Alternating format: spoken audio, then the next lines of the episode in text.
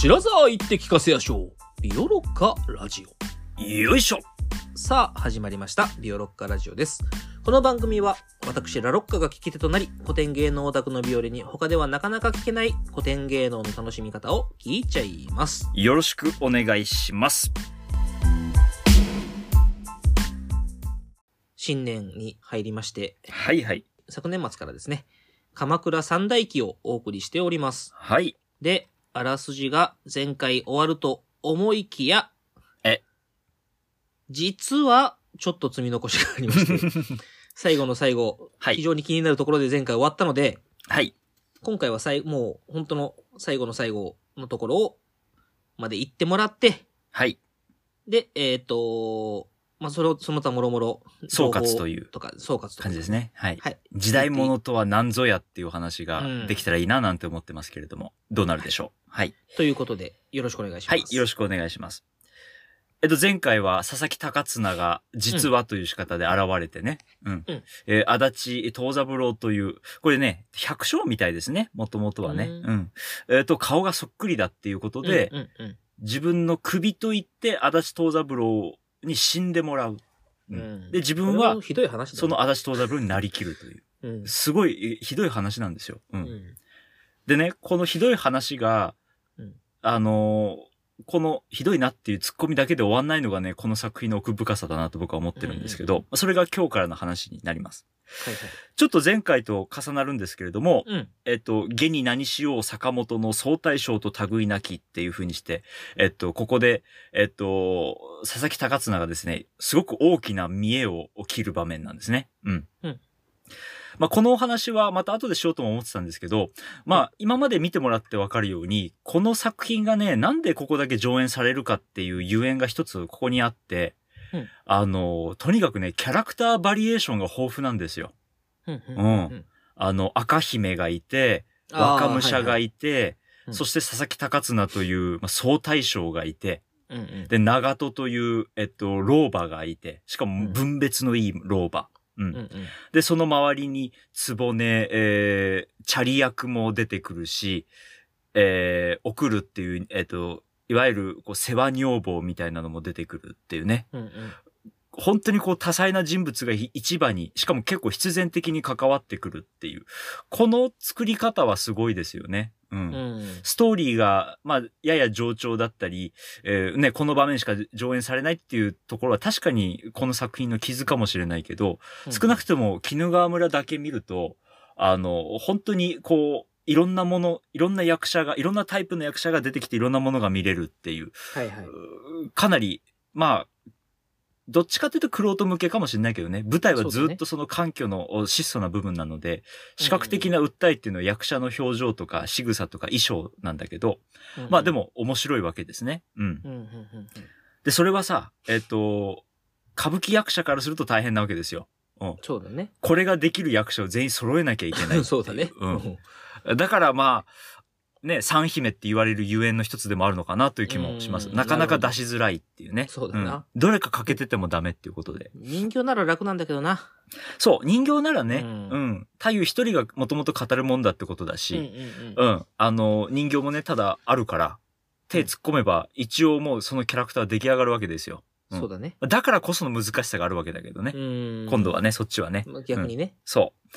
まあ、それで、この佐々木高綱は大きな見栄をどんどん切っていきながら、この、えっと、何しよう坂本のっていうところで、ぶっ返りっていうのをやります。ぶっ返り？うん。かっこいい名前なんだけど、うん。これね、ラロッカも多分覚えてると思います。ここまで、あの、チャリ役の、えっと、肌を脱いだ、亀甲のね、模様のね、衣装を着てたんだけど、はいはい。これがね、後ろにいつの間にかいた、えっと、黒子がね、肩の糸をさって抜くことによって、ああ、はいはいはい。この衣装がね、ひっくり返るね。それをぶっ返りって言うんだけど。それで、まあ、要は、えっと、上半身の布が、こう、パカって下に垂れて、はいはいはい。なんかワンピースみたいな感じのデザインになるんですよ。うん。うんで、ここで、えっとね、黒地に、えっと、銭の模様があしらった、えっと、衣装に変わって、槍を使った大きな見栄をここで切ると。はいはいい。うことになります。で、ここがね、また一つの工夫で、あの、この佐々木高綱っていうのは、一応真田幸村を当てこすっているっていうことで、うん佐々ああねあの真田幸村の、あの旗印って六門線じゃないですか。はいはいはい、はい。それ。を一応ここで見せてるっていうね。そういうことかうん。だからここに関しては、えっ、と、大阪夏の陣が分かってるとより楽しめるかもしれない。うんうんうんうん。うん。で、まあ正直それ以外は、あ鎌倉型、京型の戦いでわ見てても全然いいかなと思うんだけど。うんうんうんうん。はい。それでそう、ぶっ返りがあって、えーはいものすごくこう、竹々しい舞台の雰囲気に変わってたわけですね。うん。うんうんここでね、えっと、一つ大きな悲劇がもう一つさらに畳みかけられます。うんうんそれが、え送るの自害があるんだよね。ええ、うんえおうこれをずっと、えっと、舞台向かって右側で座って聞いていた、あ、左側かなあ、そうだ、ここで左側に映ってるんだ。えっと、うん舞台向かって右側、要は上座に今、えっと、岩のあったところに槍を刺して佐々木忠綱がいて、ずっと演技をしてて、送るはね、えっと、この間にし下座の方、舞台向かって左側の方に座って聞いています。はいはい。その送るが、えっと、いきなり、えっと、胸の下を刺して苦しみ出すんだよね。うんうん。会見で刺して。はいはいはい。で時姫がびっくりして、やや、なんでこなたは死にあったぞいな。って聞くんだけど、そりゃそうなるよね。こっからね、送るのね、えー、10回があるんですよね。うん。うん。私が夫は水飲み白書。誰あろう佐々木様に、面差し似たが幸せで、討ち死にの数に入れれば、はもう一生の本望と、ニコニコ笑うて行かれた顔、今見るように思われて、あなたのお顔を見るにつけ、思い出されてお懐かしゅうござります。死んで未来でメイドの夫へ言うが見上げ、早おさらば、って言って死んじゃうん。はここにさ、誰もちゃんと注目してなかった夫婦の愛があるんですよ。うーん。すごくない？これ。うん。ここが繋がるのか。そう。なんでこの人いるんだろうっていうところがね、全部繋がってくるんだね、ここでね。そうそうそう。ああ。ではあまあ、要は大したね、働きがこの戦争状態でできなかった夫が、うん。唯一出世するっていうか、名を上げるっていうのが、佐々木高綱の身代わりとして死ぬことだったんですよ。うーん。だから、それは、えっと、足立東三郎本人にとってはすごい嬉しいことだったってことなんだよね。おーそう。面差し似たが幸せでって言い方をして、幸せって今私たちは幸福の幸って字で書くけど、うん歌舞伎の台本とか読むとね、幸せっていうのは仕事の死に、ああ、はいはい。あの、合体のガッツ、うんうん合うって書いて、合って書いて、幸せって書くんですよね。る。見たことある。うんうんうん。あの、幸せってことは確かに分解してみるとそういうことなんだよ。あの、うんなんていうのかな、ハピネスとか幸福っていう意味だけじゃなくて、こう、ラッキーって意味が結構強いんだよね。はいはいはい。そうたまたまそこに幸せたっていう、なるほど。その意味が強くて、ここはその意味だよね、多分ね。顔が似たが幸せで、討ち死の数にいればもう一生の本望と、ニコニコ笑うて行かれた顔、今見るように思われて。それがだから夫婦最後の、えっと、シーンなわけだよね。夫はいはいはいはいがこれから死んでいくけど嬉しいって言って笑ってた。で、そのそっくりな顔が今目の前にいるわけですよ。いやー、なるほどな。そうそう。それは佐々木高綱本人なわけだけど、うんうんうん。そうするともう懐かしくて早く夫に会いたいって言って今死んでいくっていうのは、これがが幸せな死だっていうことを送るは言うわけだよね。うん。はいはい。でもそんなさ、ねえ、え、本当に幸せじゃないよねっていうさ、うん。うんまあ、思ってしまうわけですよ。う。うんんうん。まあ、えっとそこあたりは、やっぱりもう、いくら言葉がね、えっと、そう言ってても、舞台はやっぱり嘘をつけないから、うん観客の中にはこう悲しみが一瞬、えっと、入っていくわけですよね。そうだね。で、それでここですごいなと思ったのが、さっきラロッカと話してて俺も思ったんだけど、うんここでもう一回、あの黒子が出てきて、送るを隠すんだよね。い、や、そう、そうなんよ。うん。ここすごいよね。うん。さっきの飛んだの六郎はさ、みんなもういいから、みんなあんま興味ないでしょっていう隠し方だったんだけど、まあまあまあ、そうだね。うん。送るもここで隠されちゃうんだよね。うん。これがさ、やっぱり、埋めようのない身分社会のあり方かなって気もなんとなくするんだよ。なるほど、なるほど。そういうことね。そう。はい、これで庶民の死は終わりです。こっからと高綱と三浦之助ですよ、みたいな。はいはいはいはい。え、そこでやっちゃうの？っていう悲しみはあるよね。うん。うんまあ、それを堂々とやれちゃうのが歌舞伎だし、はいはいそ、の、死体処理の仕方っていうのにもやっぱり意味を見ちゃうよねっていうのがやっぱり古今東西観客の性質だとも思うんだよね。少なくともそう。えっ、と、僕はそういう風に見えるなっていうのが今ちょっと話してて気づきました。うん。なるほど。はい。そう。それで、えっと、実はですね、カットされるんですけど、うんえっと、文楽ではこの後、えっと、長門の死も描かれます。うん。お母さんがまあ死ぬんです。よ。それはねそれはい、いずれ来ることだかうん。うん。ら近い、近いかね。どうやって死ぬかっていうとね、えっとう、時姫によって殺される。あれ？うん。おう、おえっと。どういうことかっていうと、うん。僕が持ってる台本だと、時姫が、これ歌舞伎では上演いなかったんだけど、おうそれよ。親を捨て命を捨て、衆に従うは弓取りの道。夫に従うは女の操。不幸の罰のあたらばあたれ。夫ゆえには幾奈落の攻めくを受けようとも伊藤まじ。父の陣所に立ち返り、しおうせてお目にかきょう。一年通るか通らぬか、女の切っ先試みん。と、淵の八石、心の目当て、突き刺す槍を生じ越し、しっかと取ってっていう風になるんですね。うん。ううんん。その、時姫もこの高綱の物語でに当てられて、ここでなんか妙に、こう、勇ましくなるんですよね。うん。うん。で、それで、えっと、実際に本当にこんななよなよした私が父親を殺せるのか見てみようって言って、えー、高綱の槍を取って、その、庭先に置いてある石に向かって刺そうとするところで、長門が出てきて、その槍を掴んでね、自分の腹に刺すっていうはいはい。ことをするんですよ。うんで、まあ、これはよくある犠牲死の話なんだけど、よくあるパターンなんだよね、これはね、実際ね。要は、ここで時姫が長門を刺し殺したっていう口実があれば、うんより時政に帰りやすくなるっていうことなんだよ。あー、なるほどなるほど。そうそう。ことの発端は、時姫が時政を捨てて長門のところに行ったことからここは全部話が始まってるから、そうか、そうか、そうか。そう長門を殺して帰ってきましたよっていうと、全部さ、筋が時政側では通るわけよ。うん。はいはいはい。で、そのために長門は自分の命を、まあ、あと今日明日とはいえ差し出すっていう。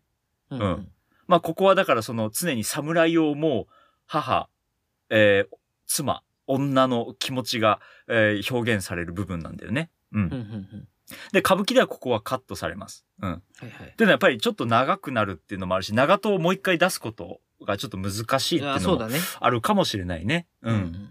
で、まあ、これはね、あの、ずいぶん昔ですけど、奏で本中心蔵で6段目をやった時、うん。うん。あの、官兵切腹のところうんうん。のところでもう話したんだけど、うんあの、こうしたね、老婆の嘆きが歌舞伎ではカットされがちっていう、おう、うんあほうほうほうあの、、丸本物あるある一つだけあるんですけれども、はいはい。うんちょっと聞いてほしいんだけど、一つだけあるんですよ。うん。あ早く言いたい？い早く、早く言いたい。うん早く言いたい。早く言いいたい。あの、うんポイズンに合わせて早く歌いたい。あの、あのね、えっと、やっぱり歌舞伎って結局、男の演劇なんだよね。うんはいはいはい。だからいかに立ち役がかっこよく見見せるかってところに結構注力してて、うん。こういう、特に老婆の悲劇っていうのはね、描かれづらいんだよね、歌舞伎はうーね。ん。なるほどね。そうまあ今更、だからって歌舞伎も、じゃあ平等に老婆の嘆きを扱えるとは僕は思わない。ううんなんでかっていうと、文楽で見れるからね。うん。そう。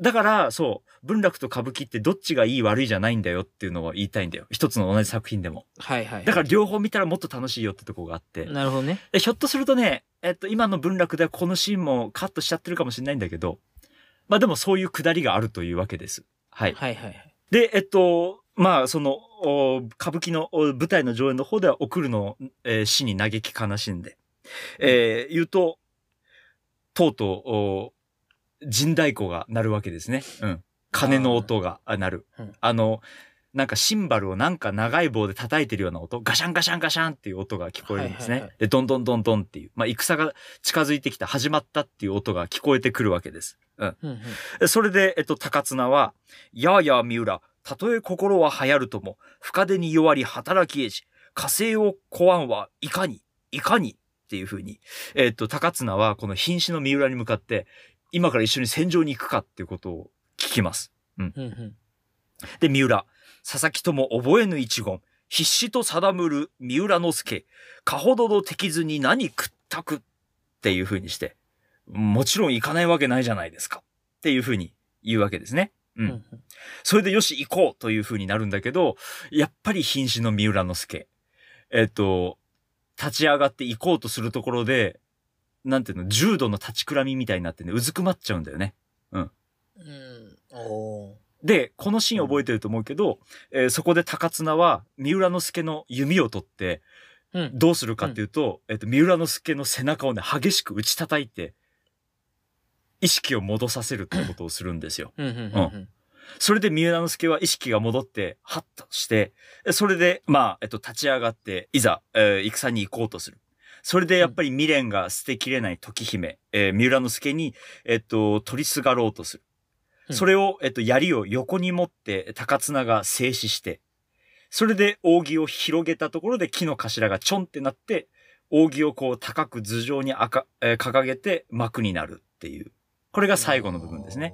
なるほどね。だえっと、画面だけ整理すると、舞台の中央に、えっと、六門星のわしらった、えっと、槍を横にひ、左手で槍を横にして、時姫を制して、右手で扇を上げた高綱。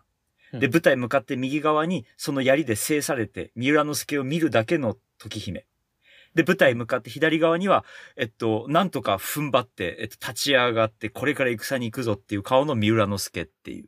まあ、この三人がこう、綺麗に、絵面って言われるんだけど、うん。絵あー絵にはいはいはい。面って書いて、まあ、このはいはいはい、まさに浮世絵のポーズみたいな感じで、えっと、静止するっていうのがね、えっと、まあ、歌舞伎のよくある幕切れの仕方なんですけれども。う。んなるほど、なるほど。で、ここが、まあ、こういうところでは、その、役者は所作だけをして、えーっと、ね、義太夫がかっこよく、ここ東太夫がかっこよく、えっと、ここの部分を私的に語り収めるってことなんだけど、うんうんどういううセリフかっていうと、石立つ若武者、申し我が妻しばらくしばらくノーと、時姫がとどむる鎧、振り切る袖、これの今が五輪中と、泣く声に後へ振り返る。縁の切れ目は蘭者の香り、無情の声や時の声、後に見捨ててっていううん言葉で終わります。ね。縁の切れ目は蘭者の香り、無情の声や時の声っていうの、なかなかかっこいい言葉ですよね。うんなるほど。蘭者っていうのはあのね、あの、兜の、に抱きしめていた、はいはいはい。えっと、お香の名前ですけれども。うん、まあ、こんな感じで、えっと、舞台が終わるという。うん以上があらすじになります。うん。うーん、いやー、いいなこの、この芝居見てみたいな。面白そうだな、見たら。覚えてないかもしれないけど、あなた見たのよ、11あ月。うんあ、あ、そう、そうそうそう。あ、そうだったんだ。そう、そうだったんです。あこの話面白そうだから、いや、こんな面白そうな歌舞伎だったら見たいなと思ったけど。いや、そうなんんだよね。う。うんん。まあ、多分、ひょっとしたらビオロッカーの中でも、僕たちが話してて、なんか盛り上がってんの聞いて、よし見てみようと思って見たら、あれそんな感じかっていうのは、今までご経験あったかもしれないですね。うんううんん。でもね、そんな嘘は僕はついてないかなっていう気はする。なんか、変に、こう、なんていうの、盛り付けて、うんうんうん。えーこう、見てくれだけ良くしてるってつもりはあんまなくて。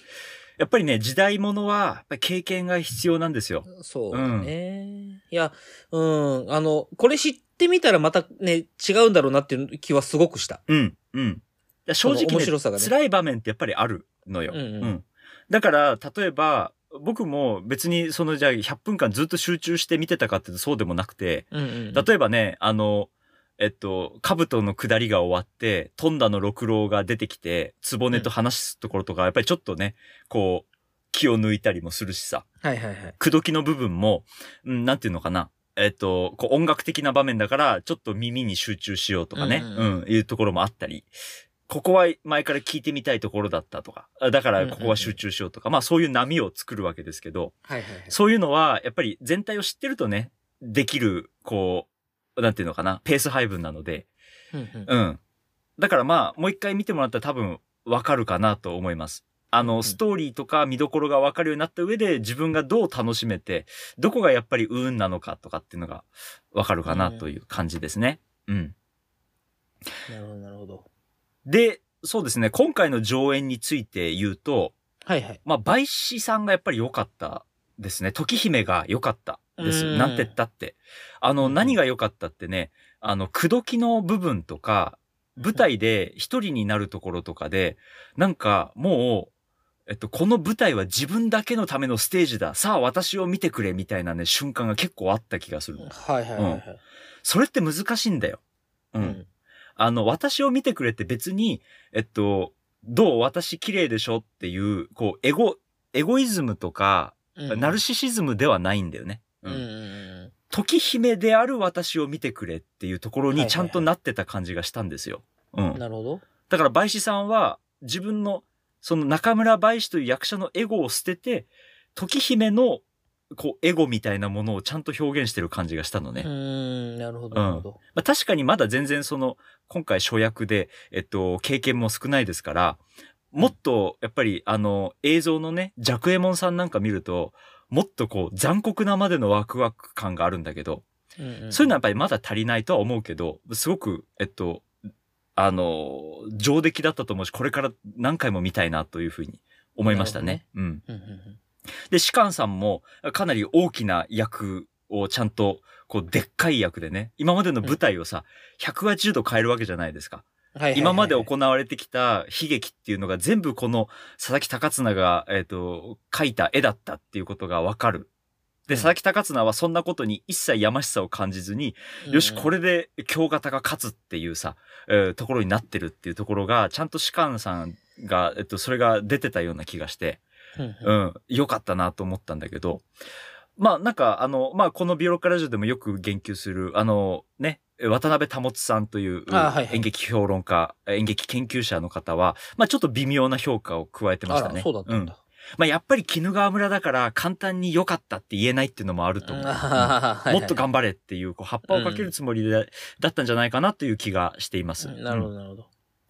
で時蔵さんは普段は、えっと、女型をやることが多くて、まあ、若武者、若い役、若い男の子、若手の役も多いんだけど、うん今回は実はあんまりやられてない。確か初役とかっておっしゃってたかな。で、三浦之助を演じられて、ほうえっ、と、まあでもね、やっぱり、すごく、う経験も実力もある方ですから、その瀕死の三浦之助のこの弱り方っていうのがずっとあったね。一切気の抜かれてない演技で、見てて気持ちよかったですうん。で、やっぱりね僕良かったのは、おくるをやった駒蔵さんなんですよね。うんその佐々木高綱が物語をしてる時に、こうずっと聞いてるわけだよね。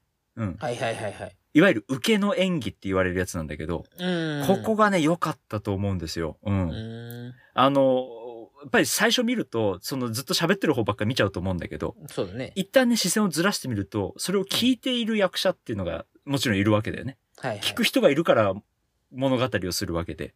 うんで、この受けの演技がね、良かったんですよ。別になんで、なんてことない。ただ座って見てるだけなんだけど、正座して。ただ、その、自害して、ね、私の夫は水飲み白書っていうところで、あ、ずっとこの人は佐々木高綱の顔を見てたんだなっていうのがなんとなくわかるようなね、演技をしてた気がするんだよね。うんなるほどね。多分ね、こういうところは映像で全部画角に入ってないんですけど、うんんそう。そうだね。映像、まあ、うん、そうだね。だからね、やっぱり生でね、見る価値があるっていうのはこういうところに例えばあったりして、うんうん歌舞伎っていうのは当たり前だけど、カメラに撮られるために計算されて作られてないから、うんうんこういうのはね、やっぱり生で見ないとわからないところでもあるかなという気がします。うんうんで、しかもこういう、この受けの演技っていうのは時代物にとってとても大事な、えっと、演技の一つなんですよね。はいはいはい。なんでかっていうと、丸本物だから。うん義太夫が一人で語るために作られた台本だから、受けの演技が非常に多いんですよ。うんあの、なるほど二人の人が同時に語るっていう場面を、義太夫は作れないんだよね。一人ではね。。だから、あの、例えば、一力茶屋みたいに何人も出てきたりとか、夏祭りはいはいのえ殺す場面みたいに何人か出てきて、えっと、普通の芝居みたいに声をかける場面はあるけど、基本一人なので、うんうんそうなると、誰か一人喋ってる間は他の人たちは聞いてるしかできないんですよ。うんはいはいはい。うん。で、歌舞伎がすごいのは、そこを普通に本当に人間でやっちゃうのね。うん。変。にそこを対話帳にしたりとか、台本変えずに、普通に語らせちゃうっていうところがまたこの歌舞伎の肝の座り方の凄さだと思うんだけど。はいはいはいはい。なるそう。うん。だからね、この受けの演技がどうなってるか。で、観客として自分がそこをどう、えっと、面白がったり退屈できるかってことを、に、ちょっと正直になると、多分時代物の楽しみ方ってもっと面白くなるんじゃないかなと。思うんですねなるほど。うん。で、えっと、内容面に行くんですけど、はいうんえっと、時代物って、やっぱり結局戦争の話が多いんだよね。まあまあ、そうなるよね。そう。で、なんで戦争を取り上げるかっていうと、勇ましい話をしたいからしてるんじゃないっていうね、ケースが非常に多いんですよ。ほうほうほうほう。あの、反戦っていう言い方になると、ちょっと極端だとは思うんだけど、っていうののは、身分社会とかそういったものは全然批判しないから、はいはいはい。もっとね、こう、ナイーブな感覚だと思うんだよね。人が死んでいくっていうものに対して、そして死ぬことが悪いことじゃない、良しとされるような、えっと、状況っていうのは戦争だから、人を殺す、自分が死ぬことがいいっていう。うんそれって、でも辛いよねっていうのを、肌感覚で、えー伝えるのが時代物なのかなっていうのはやっぱり思うんですよ。おー、なるほどね。っていうのはさ、あの、この最後の部分、その、高綱と三浦之助と時姫が絵面で綺麗に決まるんだけど、うん。この三人ってさ、もう死ぬ人間にしか見えないわけよ、観客にとっては。はあはあ、そうそう、そうか。その点でう言うと、大阪夏の陣を知ってた方がいいかもしれないね。かああ、そういう、そうね。そうそうそうだね。だっ、て、この佐々木四郎左衛門高綱のやろうとしたことは全部結局失敗して負けるわけだよね。はいはいはいはい。北条時政が勝つわけですよ、結局。うんうんで、えっと、まあ、彼はまだいいよ。うん隣にいる三浦之助は多分もう死ぬ。うんあと半日もしないで死ぬわけ。はんんで、時姫も、だって時政を殺せなかったことはみんな知ってるわけだから、はいはい。絶対失敗して死ぬだろうっていうことはわかるわけ。うんうんね。しかもその親を殺そうとする大罪をさらに背負って。死んでいくわけだよね。うんうこの戦争で死にゆく、しかもこの死んでいくのが、えー高綱じゃなくて三浦之助と時姫っていう若い世代なんだよね。はいはいはいはい。若者たちが死んでいいくっていう未来のなさ。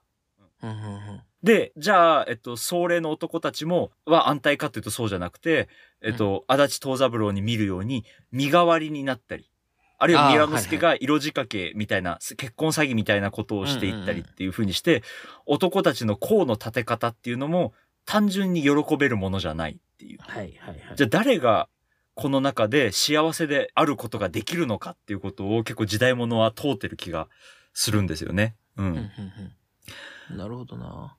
で、それだけだったら、まだ、なんていうのかな、こう、いい話で終わる気はするんですよ。うん。うん。で、演劇がね、さらに恐ろしいと僕が思うのは、じゃあ佐々木高綱がここで悪役かっていうと全然そうじゃないのね。うんうんうん。とにかくかっこいい。はいはい。それこそ、あの、うれしさで決まって、えっとね、何しよう坂本の総大将ってところでぶっ返りをしてさ、決まるところとか、ずーっと退屈そうにしてた外国人観光客がみんな、おーってなった。はいはいはいはいはうんい。そうね。なったなった。なったじゃん、みんなで。うんうんあれ確かにかっこいいんだよ。うん。うんうん。高綱かっこいいってすごくないっていうね。うん。そうだね。確かにな。そう。ここがね、一筋縄じゃいかない時代物の面白さなんだよね。うんううんん。そうは言っても戦争で戦う男たちのかっこよさをずっとやってきたのが、やっぱり演劇だし、えーまあ語りだし、ね、うんうん小説とかもそうだし、武勲を立てることの勇ましさっていうね。はいはい。えーやっぱりかっこよく思っちゃうっていう、そこをどう受け取るかっていうのが、今あなたたちに託されてますよっていうのを、多分僕たちは江戸時代からずっと観客たちはやってきたんだと思うんですよ。そう。だからただ現代だから、現代から見ると江戸時代って変だったなっていうことじゃないと思うんだよね。うん。はいはいはい。江戸時代の観客も一応鎌倉のものとしてこれを見てるわけで。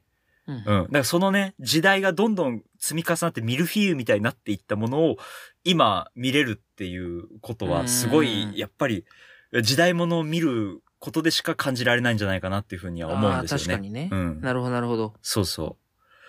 これが分かるようになるには、やっぱりね、たくさん失敗をする必要があって、うん。辛いんですよね。うん。そうだね。僕も何度も寝落ちしたことあるし、歌舞伎座で。うん そう。うん。ね。で、やっぱり、こうやって勉強して面白いなと思って友達誘って、あの、隣の友達がずっと寝てるとかさ、はいはいはえーなかなか辛いことも、高校生、大学生の頃あったりして、ううん。まあでもそれがあって今があるので、まあ、一回で諦めないでほしいなという感じがしています。はいそうだね。うん。予習していけばワンチャンっていう気はした、今日。うんうん。その上でやっぱ見か、見方ですよね。その、内容もそうだし、うんうんうんうん見方の予習というか、そうそうん、あの、あ、こういうもんなんだっていうのが、ある程度こう開き直りじゃないけど、あの、わかん、わかんねえもんなんだと。う。うんうん。あの、よしよし、理解するぞよし、わかるぞって言っていくんじゃなくて、うん。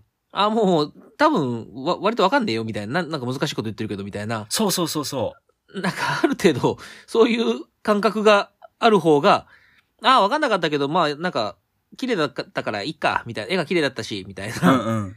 なんかそんな、そう、特に最初の方はそういうのから始めていいのかなっていうのを、いや、そうなんですよ。うん、思いいました、今日。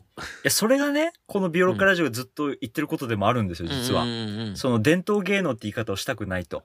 はいはいはいはいうん。なんでかっていうと、伝統っていう言葉邪魔だからってことなんだけど。そうだね。うん。あのー、伝統芸能って言われちゃうとさ、スタンプラリーみたいにして見なきゃいけない感覚に襲われるじゃないですか。うんうんうんうん。まあ、俺能見たことあるし、狂言見たことあるし、文楽歌舞伎、落語、ういや、見たことありますよ。伝統知ってますよ、みたいになっちゃう。はいはい。でも、多分時代物って一回見た後、なんか知ってるって言えないと思うんだよね。うんうんううんん。え、なんだったのあれってなると思うの。うん。で、その感覚を、に嘘をついてほしくないっていうのが僕の思いなんですよね。うん。うん。ああ、伝統見ましたって思ってほしくないの。はいはい、何これってっていう感じ？うんあの時間何だったんだろうみたいに思ってほしいなっていう。そう。うんだから、そう、もっと正直になって、これ今何やってんだろうとか、あ、ただ単に音いいな、見てくれ綺麗だなって思ったっていうだけの感覚に、なんか、こう、伝統とかそういう、こう、大きな言葉をつけないでほしいなって思うんですよ。はいはいはいはい。そなるほどねう。。じゃないと、なんかほら、変に反戦を訴えてるみたいな読み方、とかに。逆に落ちてしまうっていうケースもあるし。なるほどな。でもそう、俺が言いたいのはさっき言ったように、まあ確かに反戦っぽいけど、でもさ、うんうん高綱がぶっ返った時ワクワクしなかったっていうことを言いたいわけ。はいはいはいはいはい。そうそう。だから、いかに嘘をつかずに、その、なんて言うんだろう、ありのままの自分で見るかっていうのは、結構人間って大変だと思うんだよね。うんうんうん。うん。やっぱりさ、銀座歩いて歌舞伎座行ってさ、ちょっとチケット、いくら幕見とか安くてもお金払って2時間とか見るとなると、やっぱりちょっとさ、こう、緊張するじゃないですか。ねね構えちゃう。うんそこをね、やっぱりできる限りほぐして見てほしいなと思うんですよ。うんうんうんで、そうすると、やっぱりこれを見ている現代の私たちが、ね、古典作品を見ることの面白さにもつながってくると思うし、はいはいはい。うん。なんか変に古典のものをありのままで見たっていうさ、嘘もついてほしくなくて。言ったってだって、ほらね、梅子さんとかだって全然僕たちと同じ時代の人で、あのね、スマートフォン持ってるし、うんうん カレー食べるしっていうさ、はいはいはいはい。ことなわけじゃないですか。うん、そうだね。そう。なんかそこでもう、そこまで、なんていうの、ネタばらししても面白いのが古典芸能の、やっぱり、伊達に続いてきたわけじゃない、うん。タフネスなんだよっていううんうんうんうん。話を本当はね、あの、したいんだけど、これはやっぱりでもね、実感を持って聞いてほしいなとも思うので、映像でもいいので、やっぱりね、時代物は結構ちょっと、少し我慢するつもりで見てほしいなという気がします。うんうんうんいやー、行ってみるか、時代物。そう。だからさ、次さ、あの、今年いつになるかわかんないけどさ、うん。あの、また一回時代物見ようよ。で、ね今度はさ、その見る前にさ、や、うんあの、エピソードでご紹いや、介して。そうそう、それ、うん。そうね。ちょっとスローペースではあるけど、多分その方が絶対いろいろラロッカも話せることが出てくると思うんで、そうですね。うん、僕もすごくそういうは話を聞きたいと思うし、楽しみにうんしてますね。はいい。や、もう、あの、実際見るのもそうだけど、そもそも、うん。こう、ビオロッカラジオでね、うんうん。今日は時代物ですって言われた時のうん。反応ですよ、僕の。多分、わかると思うけど。回聞いてもらえればわかるけど、あれ、ん本当に、あの、素のため息が漏れてましたもんね。あ、ああーってね。ー、時代物ね。あー、時代物ね。あ、お、おい、おいしいよね、みたいな。はいはいはい、みたいな。わかるわかる、みたいな。そう、あのーやっぱね、そう、そういうとっつきづらさっていうか苦手意識っていうか、うんそれは正直否めないものはあったけども、うんうん。まあでも今回、いや、実際今回のでちょ、ちょっと見方変わった気はして、うんうん。あの、アレルギーがちょっとだけ緩和されたかなっていう、いや、まあ嬉しいです。見てやってもいいかな、みたいいな。やー、嬉しいな。そう。うんっていうぐらいにはちょっとはなったので、はい。いまあまあまあでもね、世話物の方が分かりやすいのは間違いないんだや、そけどれは、間違いない。それは間違いない。そこはそれで、うん、いいんだけどさ。うんうん。だから歌舞伎とかはさ、緑公園って言ってさ、そこあたり工夫してるわけですよ。はいはいはい。例えば夜の部は最初に松浦の太鼓って、一応、うんうんうんまあ時代物っぽい設定ではあるけど、もっと現代的な演劇を見せて、で、うんこの後に鎌倉三大記を見せて、で、その後僕たちは見れなかったけど、踊りをね、三つああ、見せてはいはいはい。こう重苦しくならないように工夫してるわけですよね。うんなるほどね。いやー、なるほど。ちょっとそうですね。あのー新しい扉を新年早々開いていけるかもしれないというのが、今回ちょっと希望を見た感覚がございました。ああ、嬉しいです。いう感じでございます。なんか、締めみたいになってますけど、まあ、締いや、めるんかいいですよ。もうそ締めていきましょう。はい、そうそう、時間的に。はい。じゃあ、はい、そうですね。まあ、あの、今回で鎌倉三大記終わりになるんですが、はい。また、次回からですね、違う話が、えー、取り上げることになりますので、はい。まあ、2月ということですね。2月そうですね。旧暦でいう正月ですね。さあ、バレンタイン歌舞伎ですね。いや、わかんないよ。バレンタインのかもしれないよ。はい。あ、能かもしれないね、そうそうそう。義理チョコをもらって死んでいった男の霊が出てくるっていう。実は、それがねっていうね、実はそれがねっていう。義理チョコじゃなかったんだっていうああ、いうところで、ことは分かったね。あーっつって、いや、複式無限のできたね。はい。うんっていうところはい。に、まあ、えっ、と、バレンタインの段があるかもしれないので、はい。はい。まあ次回、まあ何が出てくるかはまだ僕も全く知らないんですが、はい。あの、お楽しみに僕も知らないです。はい。はい。お楽しみにということで、今回はそろそろお時間でございます。はい。ビオロッカラジオ、ツイッター改め X もございます。今回の話の追加情報などもポストしてまいりますので、ぜひビオロッカラジオで検索をしてみてください。また、ペイング質問箱もございます。番組を聞いてのご質問ご感想をお寄せください。それでは、また次回。さよなら。さよなら